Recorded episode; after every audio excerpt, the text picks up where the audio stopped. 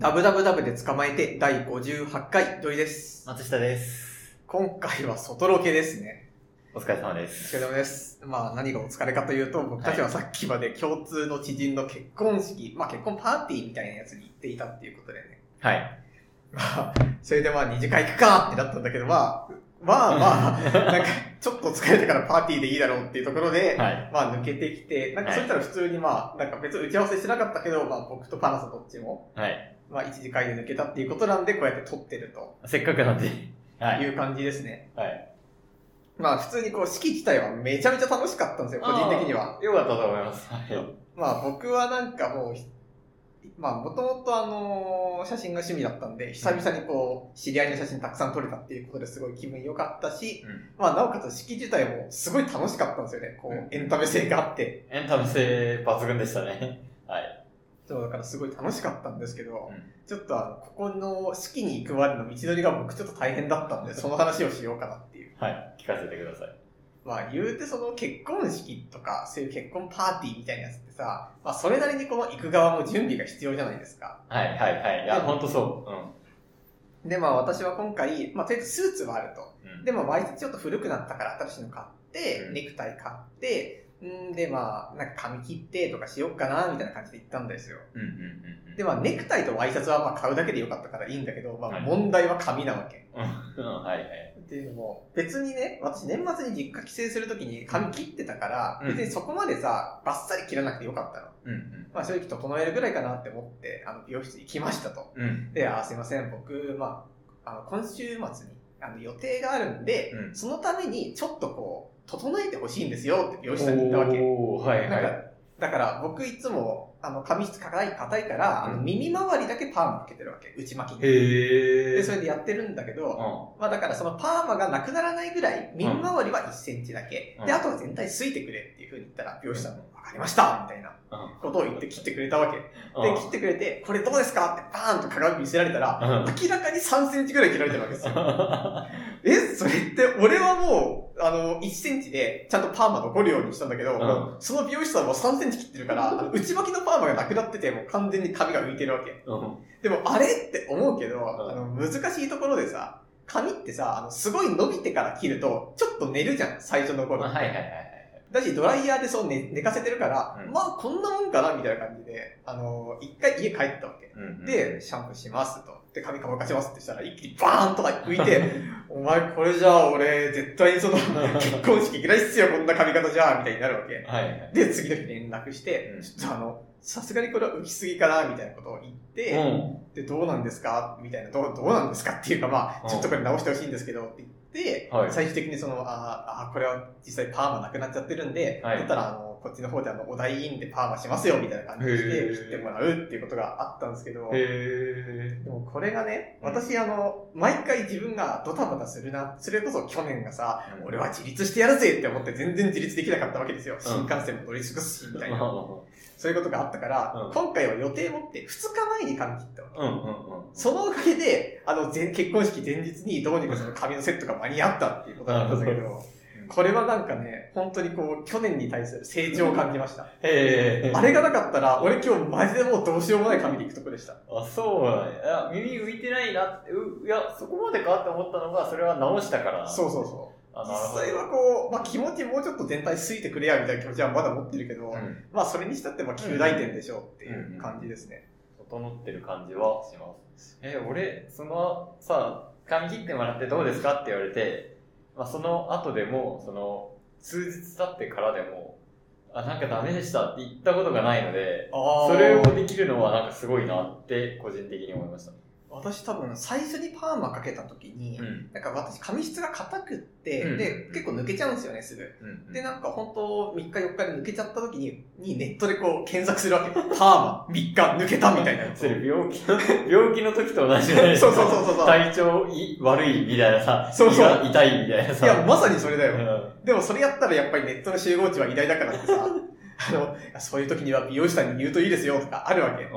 で、もう、あのーその頃の私はもう素直だったから、うんこれクレーマーが、あの、質問答えてんじゃないかとか一切考えずに、あの、美容師さんに連絡して、うん結果として、もう一回パーマしてもらうみたいなことがああったわけ。すげえわ、でもそれは。そう、その体験があったから、できたみたいな。うん初体験じゃなかったと。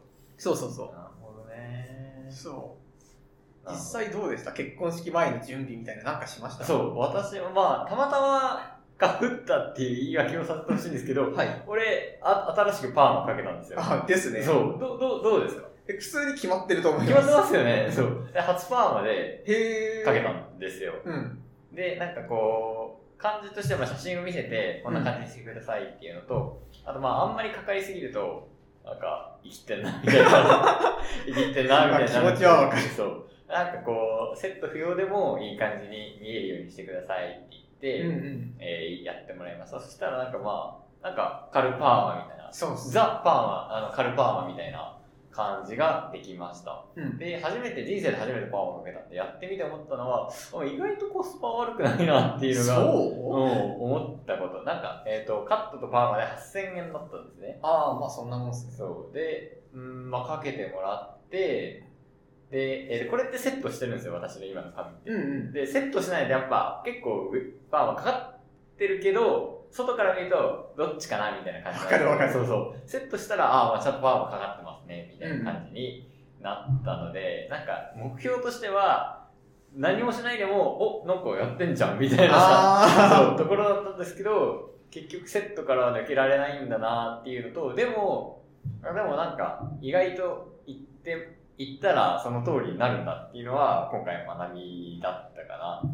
で、セットしたくないって、まあセットしろよって思うんだけど、うんセットしたくないのは、その、まあランニングのこともある。ランニングすると本当にベトベトになっちゃうんで、ランニングのこともあるし、あとまあ湯シャン湯シャンを続けてるっていうのがあるんで、まあ1週間に1回ぐらいならいいかな、みたいな、そんな気持ちでセットしたくない気持ちがあるけど、でもまあセットしたらそれなりに、まあ、かっこよく見えるんで、それはまあ嬉しいなっていうところがありますね。そうですね。まあ、パーマ実際セットがめちゃくちゃめんどくさいっていうのはありますからね。そう、いや、なんかまあセット自体は楽で、こう、なんか、濡れ紙でくしゃくしゃすれば、こういう感じそんなで、え、そう。あ、それでそうなるんだ。こうなります、こうなります。え、なんか整髪料使ったりとかして整ない？髪料は使ってます。あ整髪料つけて、そう、こうはいはいなるみたいな感じですけど、まあ整髪料をできれば使いたくないっていうのは、いや、わがままなんですよね。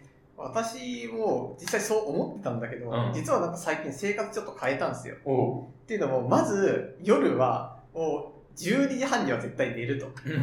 まあまあまあ。まあ、いつ普通の、普通の人からしたら当たり前なんだはいけど、当たり前なんだけど、私はそれをしているんですよ。うん。で、まあ、それをした結果としてなんか、普通に睡眠時間8時間とかできるようになって、うんうんその結果としてなんか最近、あれ？なんか、それをすると、今まで私、あの、睡眠時間足りない時には、眠いってして、こう、家いる時とかすぐベッドに横になってたんだけど、はいはい。それがあったから、まあ、整髪料つけたくなかったわけうですよ。んうんうん。要はその、ベッドですぐダウンする時に整髪料邪魔じゃん。はいはいはい。でもそれがなくなって、うんなおかつ、スキンケアやってると、うんあの、枕に抱きつくっていうのしなくなるわけ。はい。なぜなら顔に化粧水たっぷりついてるから。うん。そうなってくると、え、だったら別に枕抱きつけないならベッドも行かないと。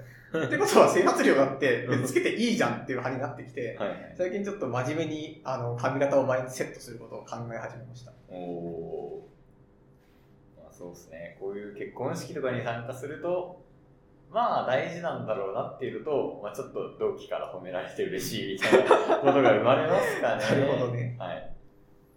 そんな感じな結婚式。結婚式、まあまあよかったかな。あのーはいよくさ、結婚式の話題になるとさ、会費が高いみたいなのってよく聞くじゃないですか。うんうん多分最近もツイッターでちょっとバズってるツイートが結婚式系の3万はお前な、体力削ってるよみたいなやつだったと思うんですけど、いや、めっちゃ思うわ、めっちゃ思うわ。なんかね、実際そうなんだけど、なんか割とその私は、まあ会費、会費っていうかその、ご祝儀3万高いはまあ確かにそうなんだけど、うんでもなんかだから結婚式不要にあんま結びつかなくって、っていうのも、うちの地元結婚式会費制なんですよ。結婚パーティーじゃなくて式が。へーで、その会費も一人1万円。みんな、いいっすね。上司も部下も家族も全員会費1万円なの、一律。うん。でも本当にそこで、あの、パーティーとか披露宴とかして、うんそれで終わりみたいな感じだったから、うん。なんかその、会費3万結婚式高いから結婚式いらねえぜみたいなやつは、なんか飲み込めないんですよ。あそれは1万だからでしょ。そう、1万だから。1万だからでしょ。会費が3万だったら、おいってなるでしょ。俺は1万の年で育ってるから、うん。え、どうですか ?1 万の、で育って、今回まあ、かける2倍みたいなところがあったわけじゃないですか。どうですか？まあでもまあまあ2万だな。な。そうだよな。そう。3万の壁はあるんですよね。3万の壁は確かにある。なんだろうないや、全然今回の結婚式良かった。それと別にして本当に考えてほしいけど、友達が請求する額として3万、2万どうなんだろうっていう問題はあるよね。難しいっすよね。でもなんかその、結婚式どこまで声かける論争と同じだと思ってて、うん。なんていうか、例えばさ、その、受験とかだってさ、例えばなんか大、うちの大学はまあ第二志望レベルだなっていう時には受験者多く出すじゃないですか、合格者を。はい。で、まあそのうちからまあ1割抜けるだろうとかするわけで、うん、でも大体結婚式も、まあこの人数来てほしいな、100人来てほしいって言った時にさ、うんまあ断るかもしれないとか多分ちょっと思うと思うんですよね。うん言わないまでうんも。ってした時に、100人来なきゃ赤字ですと。でも会場定員120人ですみたいになった時に、うん。なんかどういうバランス取るんだろうっていうのは多分本当は、俺たちは結婚式知らないだけで、うん。すげえ難しいと思うんですよ。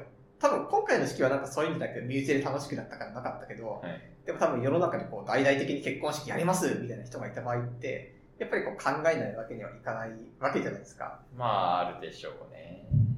だからそうなってくると難しくって、でもな、これ私唱えたいのは、はい最終的に集まる額同じ論っていうのが思うんですよ。えっ、と、プラマイゼロになるってこっていうかその、人数をどれだけ集めても集めなくても、大体のざっくり金額同じみたいな。例えば、それは友達がたくさんいるとしてもさ、5万円包む人ってそんないないわけですよ。はい、いない基本みんな3万みたいな。な。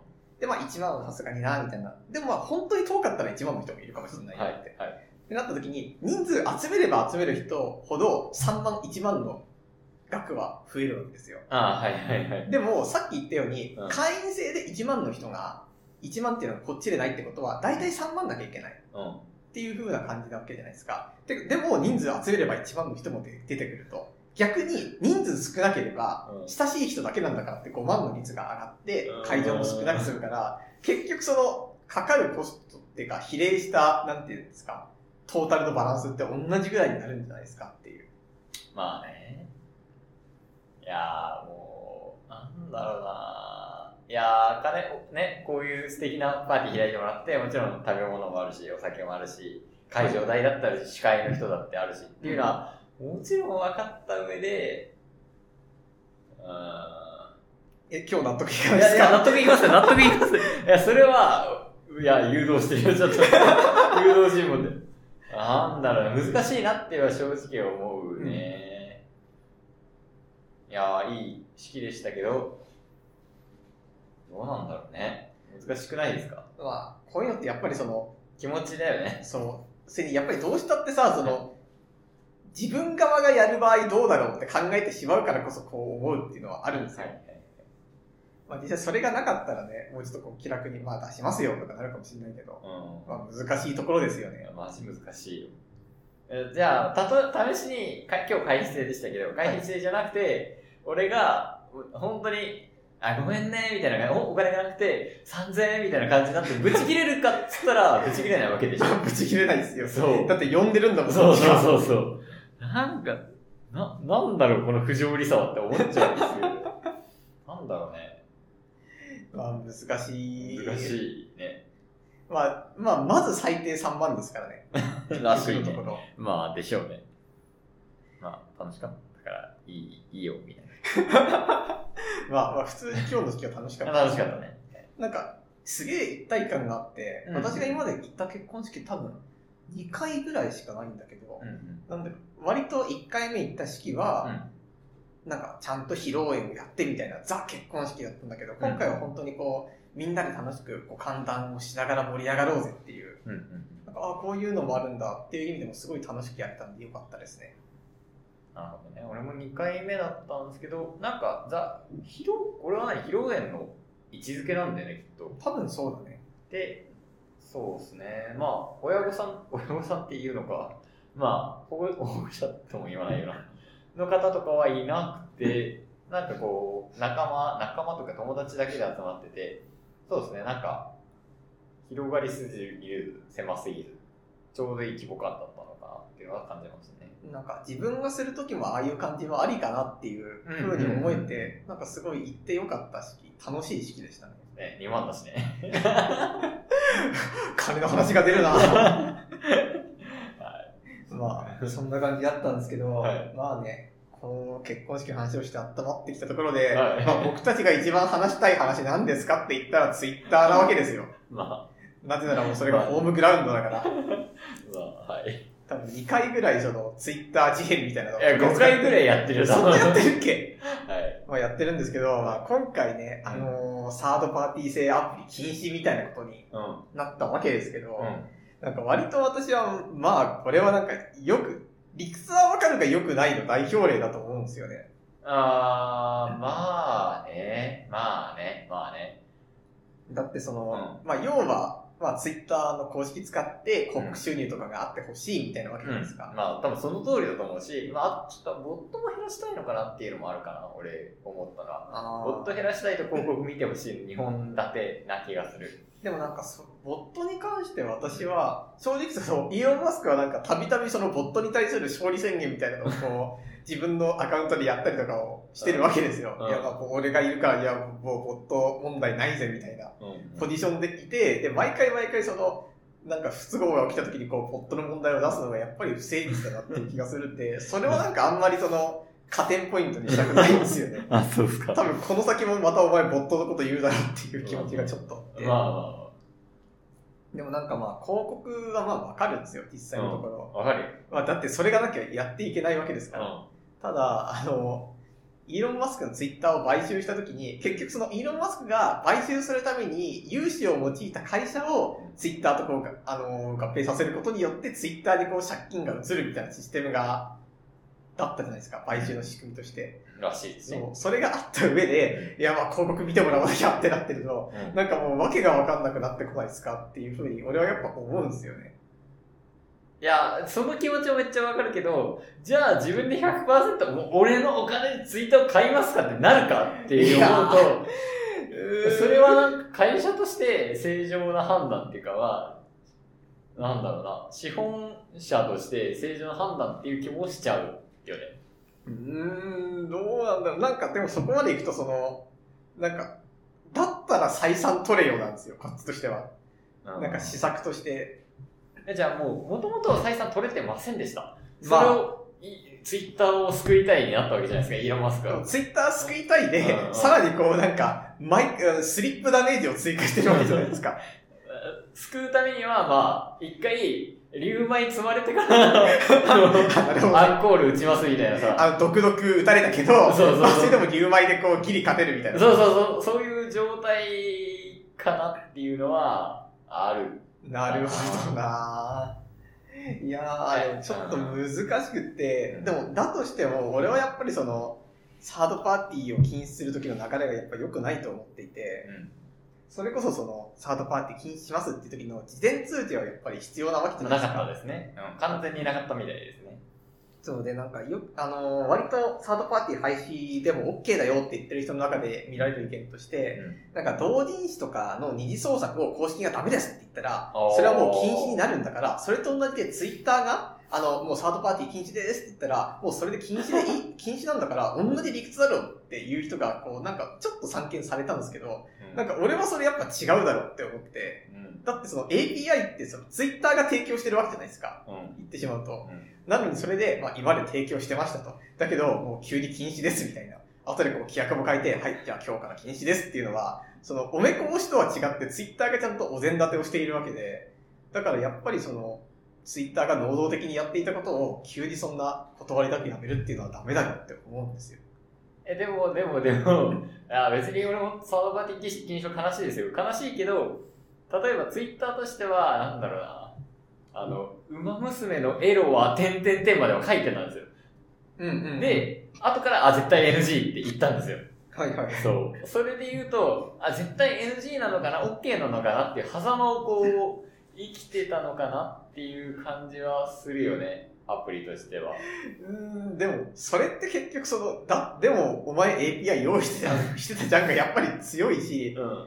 それにそうでなくても、今までもさ、なんていうかこう、そういう大きい、なんかサードパーティー系に対して何かしら影響が出るものに対しては、事前通知があったのになかったっていうのが絶対に大きいんですよ。確かに。でも、なんか、なくてもどうとでもいいよっていう API ではあったんですよ。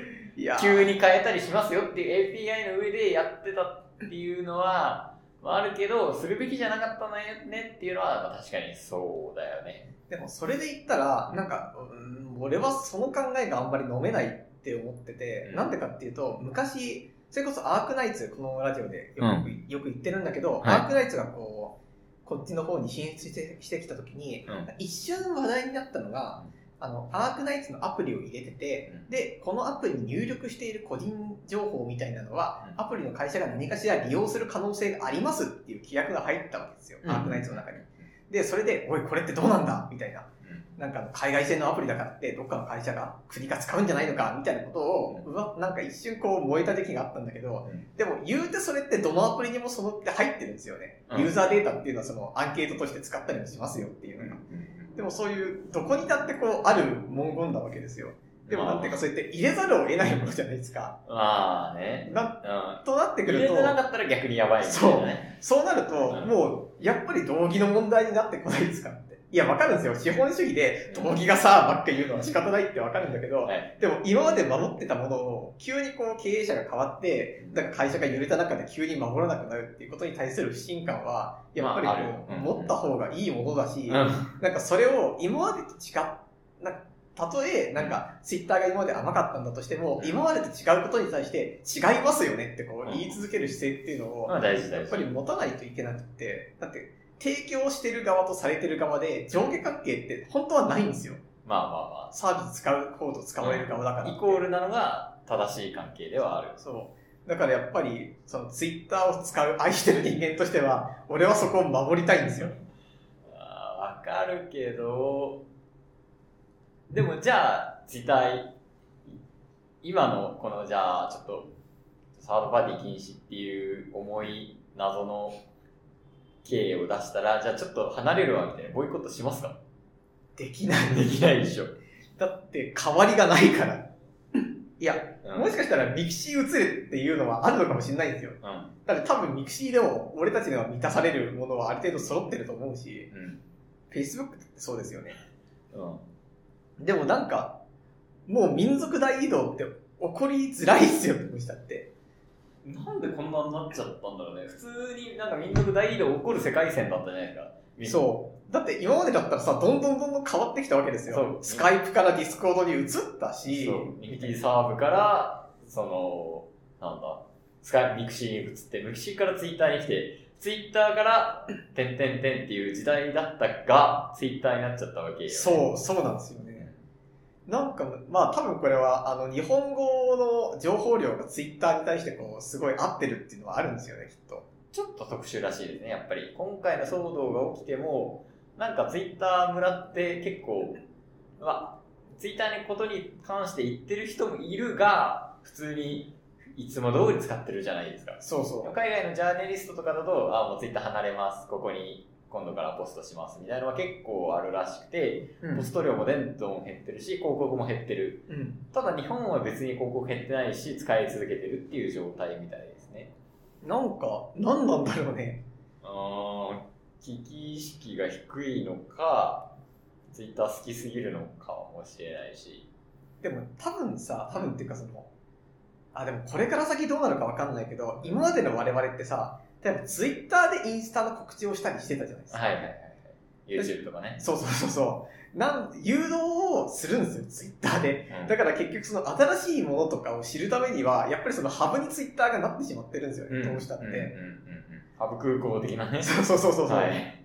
あと個人的にこう、これはもう個人の感想なんですけど、うんインスタって使い勝手悪くないですかって俺はよく思ってて、うん検索性が悪いと思うんですよ、あれ。うん。それはそうだね、確かに。だし、なんか昔、あのーなんか一瞬話題になったやつで、ニコニコと YouTube だと、なんか情報の拡散能力が違うと。へだから例えば、YouTube ってタグシステムがないじゃないですか。例えばボカロ初心者みたいなやつとか、タイトル検索でなんかつけるとかはあるけど、うんニコニコ動画の場合だったら、そのいろんなタグがあるわけですよ。確かに。なんかボー、初音ミクとか、はい。なんか、ボーカロイド何万ユーザー以下、もしくは以上みたいな感じで。うん。ああいうので検索して、なんか良作とか、なんか発掘するサイクルがあると。ニコニコ動画には。うんでも YouTube はなんか、マジで人気の人がより伸びるためのコンテンツみたいな感じで、はい。だからなんか草の根感がある SNS っていうのが、やっぱ Twitter になるのかなっていう。ああ、それはそうかもしれないね。仮に、じゃあな、じゃあちょっとさ、私たちがツイッターを、まあ、今残り続けてる理由っていうのをちょっと上げていきたいなっていうのがあって、まず私は、まず知り合いがいる、うんうん。まあ、インターネットの知人とかも全員ツイッター使ってるわけ。はい、そうですね。まずそれがでかいわけですよ。うんで、次に、やっぱりなんか、ぼーっとしててもやっぱ流れてくるんですよね、いろんなものが。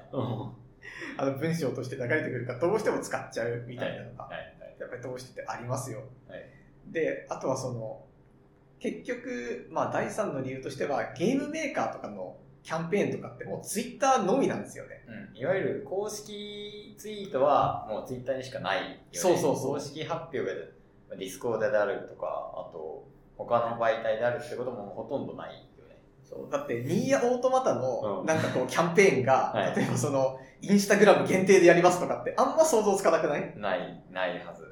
仮にさ、YouTube でニーヤオートマタキャンペーンやりますってしても、うんそれってさ、YouTube にコメント残せじゃなくて、うんあの、Twitter に YouTube の URL を貼れになるわけじゃないですか。はいはいはい。なんかそういう感じの仕組みができちゃってるんですよね、きっと。そうです一ね。回 Twitter 経由みたいな。うん。だからそうなってくると、マジでその、Twitter みたいなものを俺たちが作るしかないんですよ。ここを突破するためには。でも、ないじゃん。マストドンでそうなるかって言ったら、なんないじゃん。そう。100%はないじゃん。もう100言い切れるよね、多分。そうなんです100%はななくないですか？朝日新聞が公式のマストドンやる世界線ないし、うん。まあ、なんだろう、カルビーとか、あと、エプソンとか、あと、なんだっけ、タニタとかがさ、公式マストドンやる世界線ない。ないっすね。でも、俺は、俺が思う本当に必要なインターネットの空間、マストドンとかに若干近くて、うん。あの、ツイッターでその日々争いが起こる原因って、やっぱりそのスレッド機能がないからっていうのはでかいと思うんですよね。おなんかやっぱりその、ある程度その、どうしたっていうのなんか身内乗りなくならないっすよ。うん言ってしまうと。でもその中で、でも身内乗りすげえやってる人だって、道で誰かが転んでたら助けるし、うんあの、人がこう、怪我してたら、絶対救急車に呼ぶわけですよ、ほとんどの人っていうのは。でも、そうは言っても、まあ、じゃあその人たちが身内乗りで何か言った時に、それが社会問題にならないかって言ったらなるわけですよ。うんでもそういうのってやっぱりスレッドとして分かれていないからっていうのはどうしたってあるんですよ。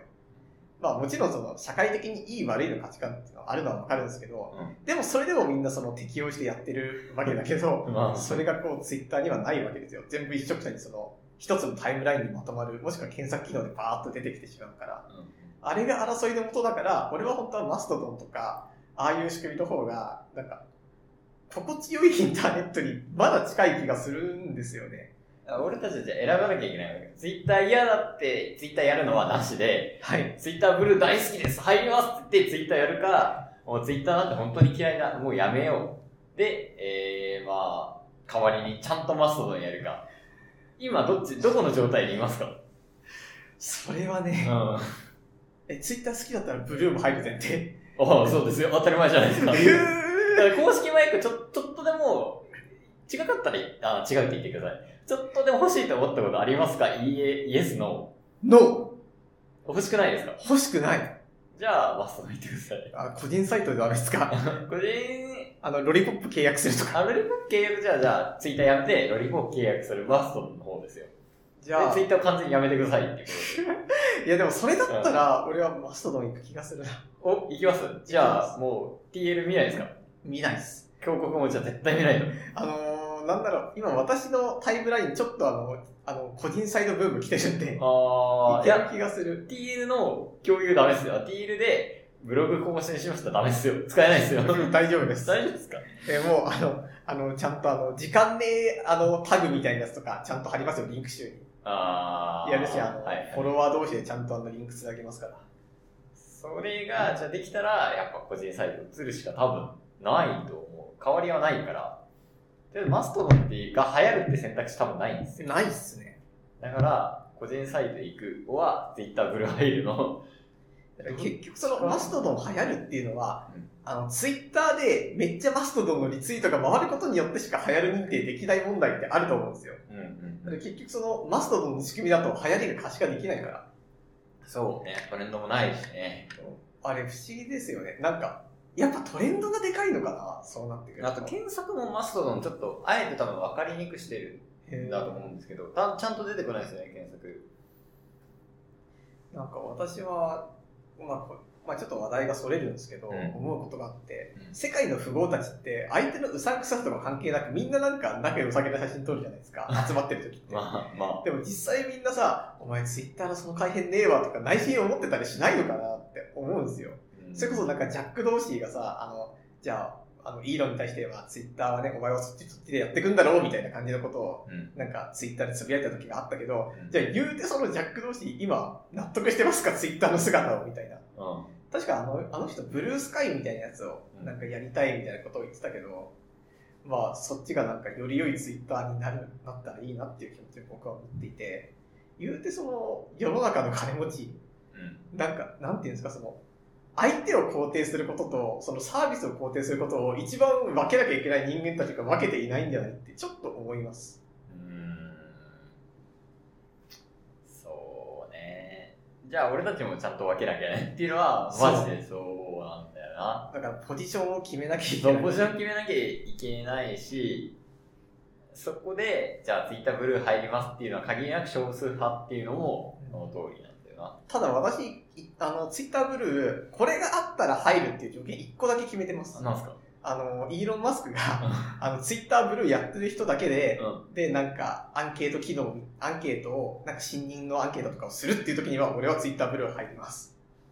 それこそ昔言ってたじゃないですか。あの、イーロン・マスクが退任するかどうかみたいなアンケートをしてましたね。うんこれはなんかボットがいるかもしれないね、みたいなことをイーロン・マスクが言ってて、うんで、なんか実際その取り巻きが、うんまあ確かにこれはボット操作あったかもしれないっすよ、マスクさん、みたいなうん。ことを言ってるっていうのがこう、あったんですよ、一時期。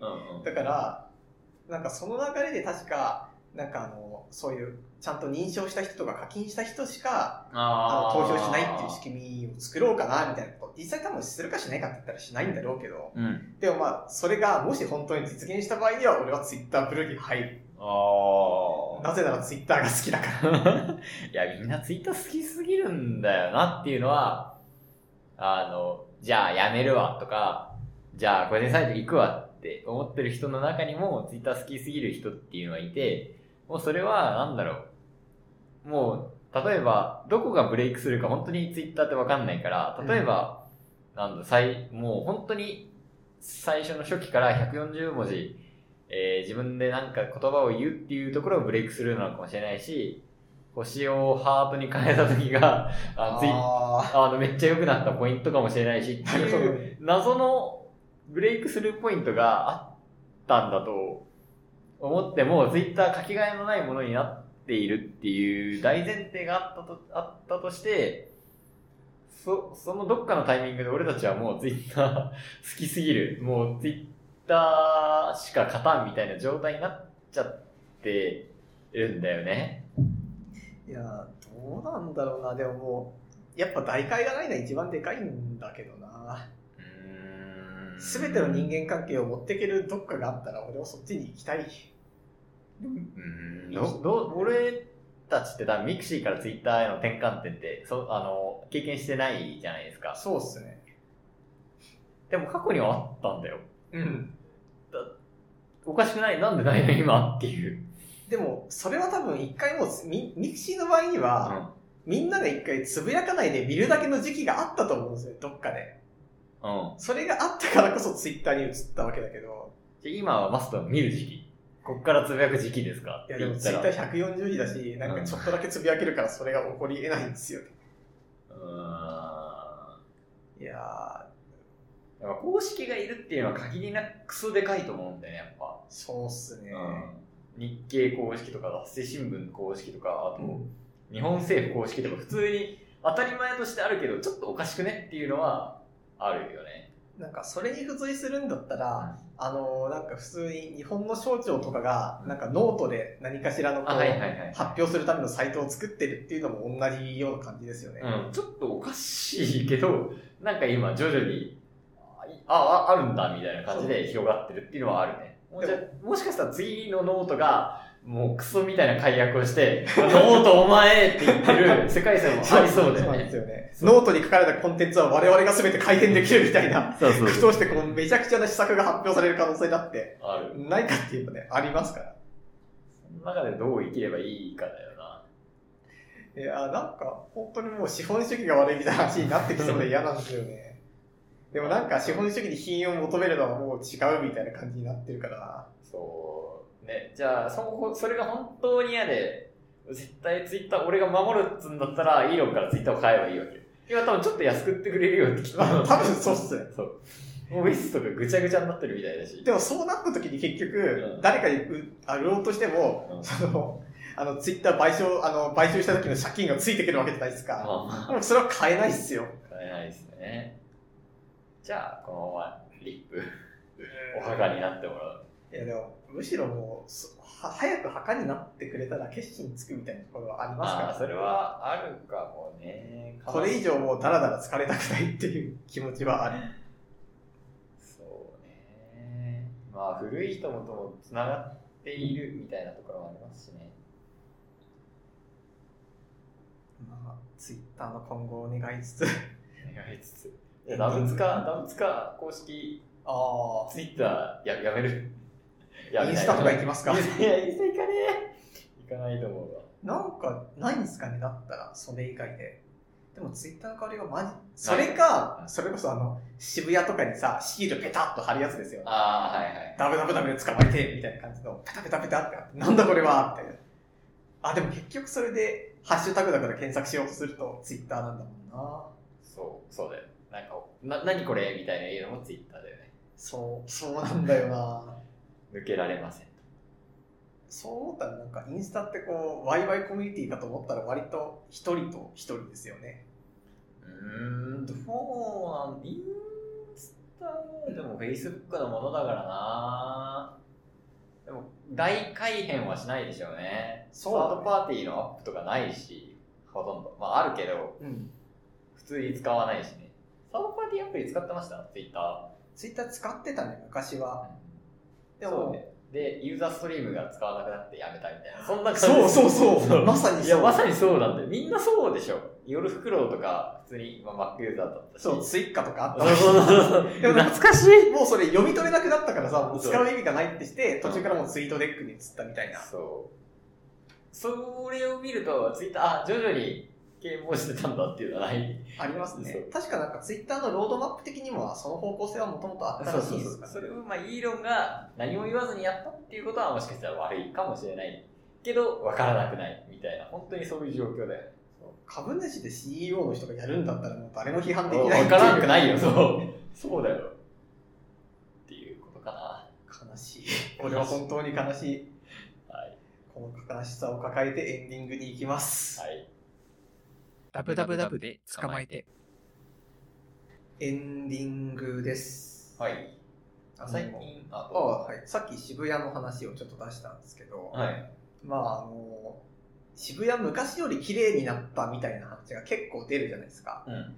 でもまあ、言うてその、あの、さっき言ったシールペタッと貼るみたいな文化ってまだ生きてますよ。全然。多分あれだ。だってもうあちこち普通に見た時にさ、言うて、あれ？なんかこれ貼ってあるぞみたいなの割とあるし、うん。なんなら電柱とかちょっと見ただけでもあるしさ、うんその綺麗になった基準ってやっぱわかんないよね。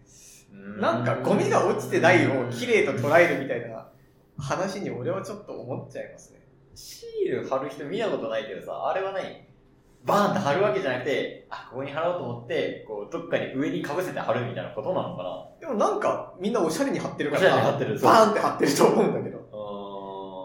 うだからなんか多分、あれとかだってさ、本当はその、なんかお、どっちかというと、シール貼りたい気持ちもありつつも、うん。なんか、俺はここにいるぜとか、もしくは、ここにこれがあるぜ、渋谷にこれが貼ってあるぜっていうことが重要だと思うんですよね。ん。うん、うん、なんていうか、このシールが渋谷に貼ってあるっていうことで一つのステータスっていうか意味みたいな。うん。うん、うん、だからこう、もしかしたら、この先、こんな写真見つけた、パシャって写真撮ったら、お、これ渋谷じゃんみたいな、うんなる可能性だってあって、うん。それも含めての楽しさですよね、きっと。そうなんかな。だと思いますよ。じゃあ作る。作って、ダブツカシールは作って、みんなと、そこらかしこに貼ってくださいって言う。そうそうそう。そういうことです。やってくれっていう。前、四つ葉とパロディの シール貼っててめっちゃ笑ったんだよな。へえ。そう。そういうことか。そうっすね。それはそう思いますよ。やっぱりセットだと思います、そういうのは。ね。あんまり、んなんか大っぴらになってないよね。あ、あ、なんだろう。ダークコミュニティっていうか、隠れたコミュニティだよね。そうだね。うん。でもなんか、いああいう系もルールがあるんですよ、確か。そなんかあの、よくさ、うんあの、高架下とかでさ、スプレー缶で落書きとかあるじゃないですう。か。はいはいはい。あれとかも正式なこう、ルールとしては、うまい、自分より上手い人の上には書いちゃいけないってあるらしいの。へえ。だから、要はその、そうやってどんどんどんどんやってって、あの、最終的にすげえ上手いグラフィティだけが残るっていうのが文化らしいんですよ。へ彼の中ではえ。で、なんかうん、昔どっかの街がすげえ落書きに困ってる時に、うん。なんかプロのグラフィティの人を呼んで、うん。この落書きの上にもう最高のやつを書いてくれと。うん。そうしたら彼らのルール的に、ここにこれ以上のあの落書きはされないし、うん私たちは美しいグラフィティ見えるから最高じゃんっていうことをやったんだけど、うんあのそういうのをあの勝手に落書きする人たちは野良だから、そんなルール全然ガン無視で、うんその上からバーって落書きしちゃったっていう悲しいど。話があったんですけど、悲しい話っすね。でも本当のルールとしてはそういうのがあるから、へー割ともしかしたら俺たちが知らないだけで、シールペタって貼る文化もなんかルールある可能性ありますね。まあ、そうよね。もしかしたらすげえこう、それ極めた人とかのさ、あの、ジオグラフィティとかあるじゃないですか。うなんかああいうやつだったらさ、なんかあれこのシールここにあるってことは、ここ渋谷のどこどこだよとか、一瞬で見抜く可能性とか全然ありますから。そうそう。いや、そのゲーム本当面白くて、あの最近やってるんですけど、いジオゲ結構、あの、ホロライブの人たちとかやってるジオゲッターっていう、あの、Google のストリートビュー見て、うんあの、あ、ここ、ここだよねって言って、近くをピン刺し、地図をピン刺して、あ、距離近かった、遠かったってやるゲームがあるんですけど、はい。結構面白いわっていうのはありました。へで、まあ、日本で限定してやんないと、さすがにつまんないと。オーストラリアとか、もう全世界でやるとマジでわけわかんないから、はいこの砂漠はなんだみたいなことになるんで。さすがに日本に限定してやるんですけど、意外と、あの、県名って書いてないなみたいなこと、そういうことを思うわけですよ。あー、そうだね。何々市とかは書いてあるけど、この何々市っていうのは結局何県なんだっていうところを推理できないと、ちゃんとね、ピンをさせないみたいなのがあって、あーなんか、これは普通に反復する練習では、何々市っていうのは何々県だっていう記憶にもなるし、あの、あ、ここ近いから知ってるとか、行ったことがあるから知ってるみたいな感じで、こう自分の経験を使えるっていう意味ではものすごく面白いゲームだと思いましたね。あーいいっすね。うん。なんか、ありげのってスコステータスとかあるわけ？世界ランクとか。あーレベルとかはね、あるし、あの、対戦だと、あの、対戦？対戦あるんですよ。5ラウンドやって、はい。あの、誰が1位だったみたいなのあるんで、へ俺知ってるし、みたいなことをドヤ顔で言いながら、実際に勝ったわけですし、なんか、エーペックスとかよりも、なんか、あ、こいつできるやんみたいな感覚が生まれるっていうのは、非常に面白い感ま覚。マップ理解がより優れてるわけです そうから。そうそうそう。